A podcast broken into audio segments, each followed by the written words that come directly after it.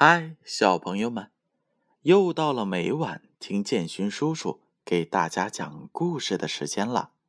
今天呀，建勋叔叔收到小文小朋友的电话，他说他想听拇指姑娘的故事，所以呢，今晚和明晚建勋叔叔要给大家讲拇指姑娘的故事。你们。准备好了吗？从前有一个女人，一心只想着有一个小的孩子，可是这哪里能有呢？她不知道，于是她就去找巫婆。她对巫婆说：“您能告诉我，我可以从哪里得到一个小小的孩子吗？”我很想有一个孩子。很容易，巫婆说：“我给你一粒大麦，这可不是乡下人种在地里或者喂鸡的那种大麦哟。你拿回去种在花盆里，就等着瞧吧。”谢谢你。女人说着，就给巫婆十二个便士。回到家里，她按照吩咐种下了那颗大麦。种子刚一种下，就开始发了芽，生长起来。很快，一朵美丽的大花长出来了，就像一朵含苞待放的郁金香。多美丽的花啊！女人赞叹道：“花瓣红中带黄，包的是紧紧的。”她轻轻的吻了一下，忽然，啪的一声，花瓣张开了。这是一朵真的郁金香，花里坐着一个很小的姑娘。非常漂亮，非常的文雅，才一寸多高。我就叫她拇指姑娘吧。女人心想，一个光亮的胡桃壳做了拇指姑娘的小摇篮，紫罗兰花瓣做了她的床单，一瓣玫瑰花做了她的被子。就这样。他在夜晚睡着了，白天他在窗子旁边的桌子上玩耍。那个女人在桌上放了一缸水，水周围放着鲜花，在这个小小的湖面上浮着一片郁金香花瓣。拇指姑娘坐在花瓣上，用两根白马髻当桨。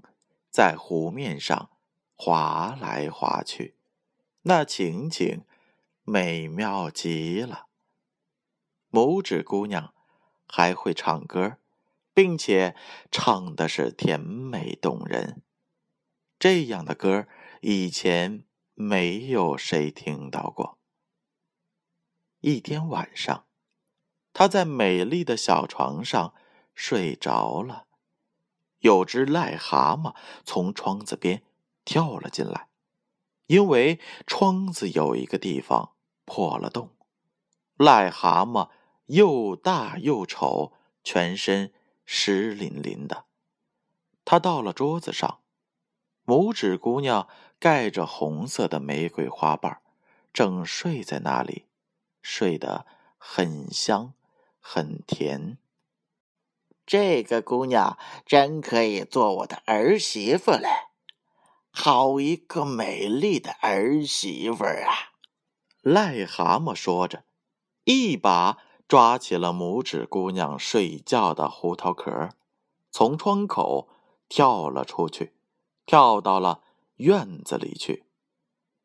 外边有一条小溪，小溪很宽，两岸。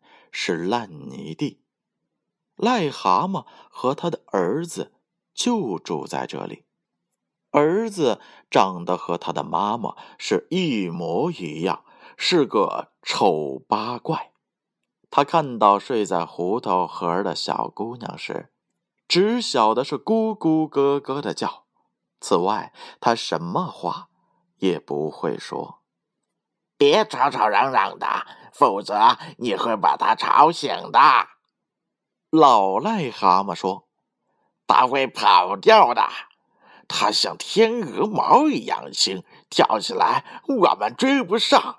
我要把它放在睡莲叶上，对他来说，那就像一个小岛。”同时，我们得快点把泥巴下那间房子给整理好，好做结婚准备。小溪里长着许多水莲，叶子很大，看上去像飘在水面上似的。离开岸边最远的地方，有片最大的叶子。老癞蛤蟆就把拇指姑娘放在了这片叶子上。可怜的小姑娘，早晨醒来时，发现自己睡在了大绿叶上，四周全是水。她哭了，哭得很伤心。她根本没法子回到岸上去。老癞蛤蟆。在泥屋用苇子叶和黄花装饰房间，忙的是不可开交。苇子叶和黄花就生长在岸边，多得很。房间是给新来的儿媳住的，他想尽量布置的漂亮一点。房间装饰好了。他和丑八怪儿子向睡莲叶游去，因为拇指姑娘的床在那里。他们要把她抬到洞房里去。老癞蛤蟆向拇指姑娘深深的鞠了一躬，说道：“这位是我的儿子，他要做你的丈夫了。”你们在泥洞里会过得很幸福的。嗯咕嗯呱嗯呱嗯呱。小癞蛤蟆说：“此外，他什么话也不会说。”他们抬着床游走了。拇指姑娘坐在绿叶上，哭呀哭。伤心极了，他根本不愿意和那个老癞蛤蟆生活在一起，根本不愿意嫁给他那个丑八怪的儿子。老癞蛤蟆的话被一群小鱼听到了，他们游到水面，伸出头想瞧瞧拇指姑娘。他们发现拇指姑娘非常的美丽。非常的可爱，一想到这么美丽的姑娘竟然会被强行的嫁给丑癞蛤蟆，心里就愤愤不平。这怎么行呀？绝不允许这样的荒唐事发生！大绿叶的茎杆直插水底，拇指姑娘就坐在这片大绿叶上，小鱼。围着茎杆聚集起来，它们咬呀咬呀，把茎杆咬断了。大绿叶随着溪水向下游飘去。就这样，拇指姑娘乘着大绿叶飘走了，远远的离开了丑蛤蟆。它飘呀飘，岸上的小鸟。看到了她，一起唱起来：“小姑娘真漂亮，绿树叶载着她，乘着她远远飘，飘远远，一直飘向外国去。”一只可爱的白蝴蝶围着拇指姑娘翩翩起舞，久久不愿离去。后来，它落在了绿叶上，因为他十分喜欢拇指姑娘。拇指姑娘又是唱，又是跳，她太高兴了，因为她终于逃离了癞蛤蟆。溪水清澈见底，在阳光的照耀下，闪着金光，美丽极了。拇指姑娘解下了丝腰带，一头系在了蝴蝶身上，一头系在了绿叶上。它们一块儿飞到了一棵大树上，绿叶飘走了，白蝴蝶的命运会怎么样呢？金龟子可不管，因为现在。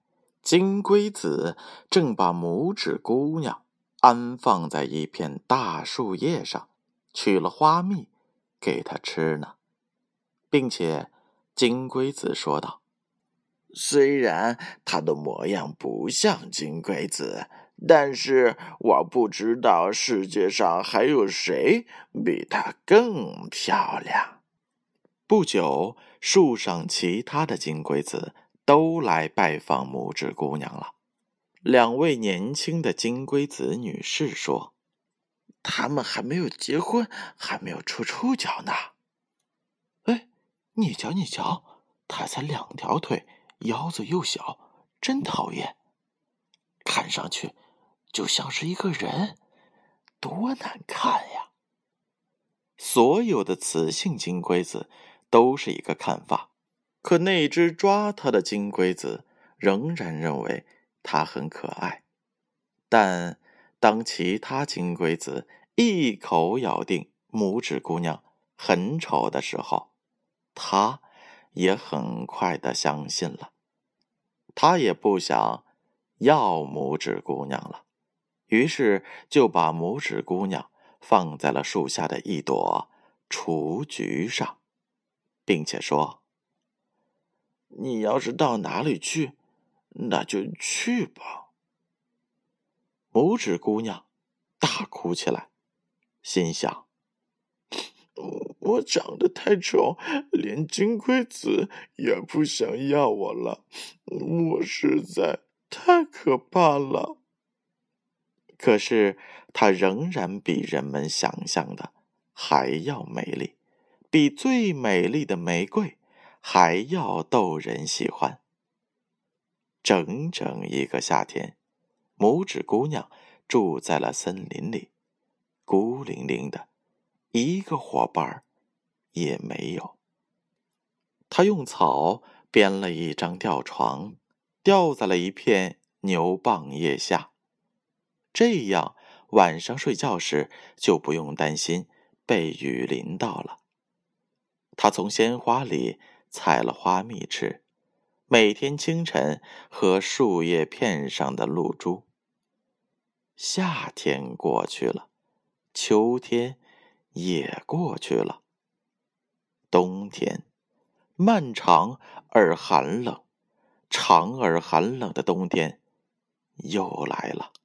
鸟儿全飞走了，再也听不到它们甜蜜悦耳的歌声了。拇指姑娘瘦骨伶仃，有气无力，衣服破烂不堪，冷的实在要命。可怜的拇指姑娘呀，几乎要被冻死了。每一片雪花落在她的身上，如同一场大雪洒在我们身上一样，因为。我们的身材高大，而他才一寸多高。拇指姑娘蜷缩在一片枯叶里，一点儿也不保暖。她冷得全身发抖，牙齿咯咯作响。森林附近有一片麦地，麦子已经收割了。只剩下一些麦茬，光秃秃的立在地里面，瑟瑟发抖。在拇指姑娘看来，这片麦茶就好像是一片树林子一样。拇指姑娘一步一步的走到田地里，穿过了那一片麦茶地，来到了田鼠家门口。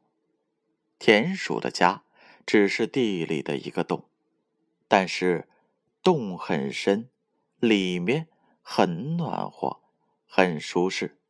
里面有许多的食品库，还有一间很漂亮的厨房。